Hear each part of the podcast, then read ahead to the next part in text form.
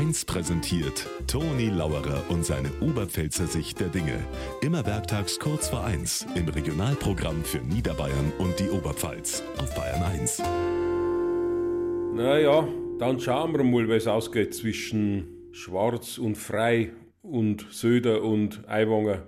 Übrigens, ein Bekannter von mir, der hat momentan auch Beziehungsprobleme. Seine Frau war beim Friseur und hat sich die Haare drastisch kürzen lassen. Also wirklich markant. Und ihm ist nicht aufgefallen, hat ihr nicht passt. Aber richtig sauer war es erst, weil er am nächsten Tag zu ihr gesagt hat, hast du das schon gesehen? Der Nachbar hat neue Alufelgen.